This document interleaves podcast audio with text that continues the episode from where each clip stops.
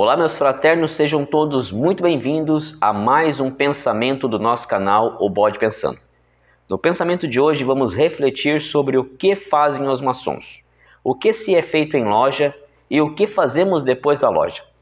Mas antes de iniciarmos, como sempre, não posso deixar de agradecer a todos vocês que são inscritos no canal, que visualizam nossos vídeos, deixam um like e compartilham.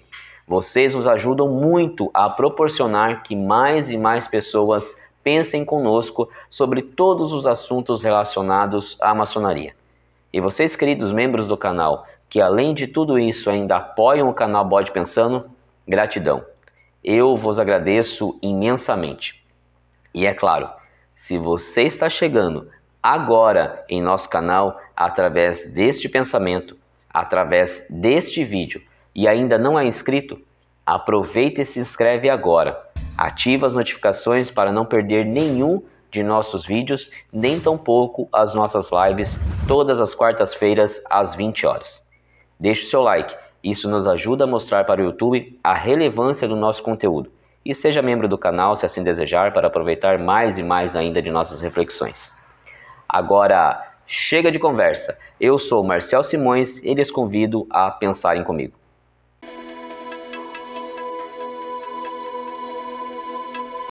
Imagino que todos os fraternos, ou seja, todos aqueles que ainda não são iniciados na ordem, pensam o que será que os maçons fazem todas as sessões em loja depois que as portas do templo são trancadas. E lá então ficam por aproximadamente uma hora, uma hora e meia, até duas.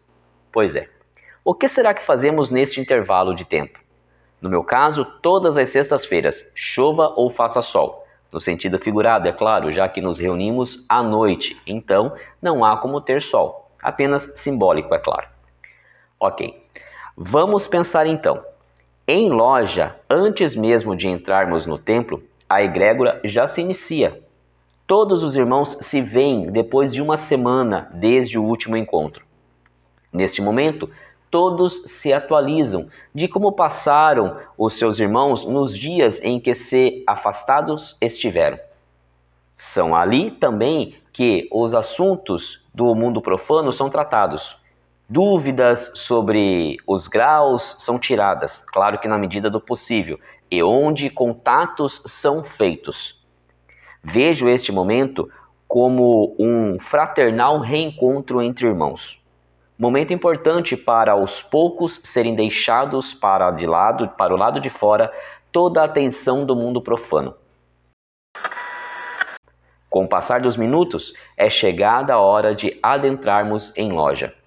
Antes disso, é claro, todos se reúnem para então agradecermos a Deus, ao grande arquiteto do universo, pedirmos proteção para os que ali estão e também para aqueles que estão ausentes Neste momento, cada um faz em particular um pensamento, sua prece e destina assim suas energias a quem desejar. Vejo que aqui já se quebra um paradigma.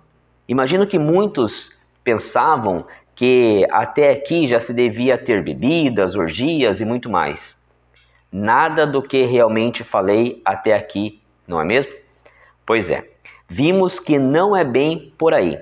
Tudo até agora é feito para preparar os irmãos a se purificarem, vamos assim dizer, para que então possamos entrar no templo sem vícios, em busca daquilo que realmente nos importa, a paz interior e a melhoria contínua de cada um. Assim é como eu penso. Comentem aí o que vocês acham, o que vocês pensam a respeito sobre o que acontecia até este momento o momento em que antecede a entrada dos maçons no templo, na loja, em sua sessão. Em loja, já no templo, como preferirem, lá estão os irmãos em suas posições, ocupando seus cargos e prontos para o início dos trabalhos onde cada um desenvolve um papel em particular onde cada um tem um percentual de afazeres que resultará em uma ritualística muito rica em simbologia e em significado. Mas o que se faz em loja? O que os maçons fazem em loja? Bem, Além de cumprirem seu papel no processo ritualístico, cada maçom ouve, alguns falam e todos veem aquilo que chamamos de instruções ou de ritualística. Em paralelo a tudo isso, cada maçom medita, reflete sobre os mais variados assuntos, pois a loja é de um grupo, mas a sessão é, digamos, individual. Sabem aquela sensação que sentimos ao ir na igreja e percebermos que o sermão, que a palavra daquela noite foi dita, direcionada diretamente para nós? Pois bem, na maçonaria também é assim. Em uma sessão, podemos ter este mesmo sentimento. A ritualística, a egrégora, é tão forte que tudo que ali se passar pode ser o que realmente você foi buscar naquela noite, o que realmente passou a semana inteira precisando ouvir. Duvido que os irmãos que aqui estão, os irmãos que verem este pensamento, já não tiveram uma sessão assim. Uma sessão em que saíram dela sentindo, tocados por uma emoção tão forte que parece que ela aconteceu exatamente e exclusivamente para eles. Assim é a maçonaria. Depois de toda essa energia trocada em loja, no templo, Vamos para o nosso já conhecido ágape.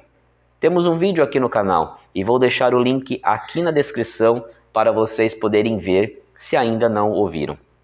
Mas, resumidamente, o ágape é o local, o momento onde, depois que os irmãos estarem é, trocaram suas energias, estão com as energias renovadas, carregadas por mais uma sessão, vão então confraternizar vão dividir um pouco de toda a energia que conseguiram coletar em loja. Por isso que o ágape é tão demorado e faz tão bem para os irmãos, pois neste momento não estão mais presos naquele pensamento que os angustiavam antes de, antes de entrarem em loja. É assim que vejo. Comentem aqui os irmãos se também veio assim essa leitura sobre o ágape. E agora, Agora é hora de retornar para os nossos lares e é onde vamos com os nossos familiares finalizar toda a egrégora. É aqui fora que depois de buscarmos nos entender como pessoa, buscarmos melhorarmos como seres humanos, vamos então fazer melhor, buscar fazer o melhor que devemos no nosso dia a dia.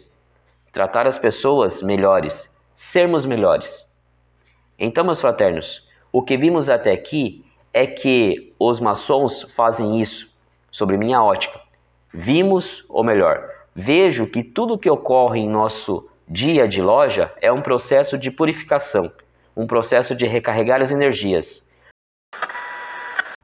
Um dia para que possamos agradecer a Deus por estarmos sendo melhores a cada dia e também de pedirmos a Deus que nos ajude naquilo que não estamos conseguindo avançar.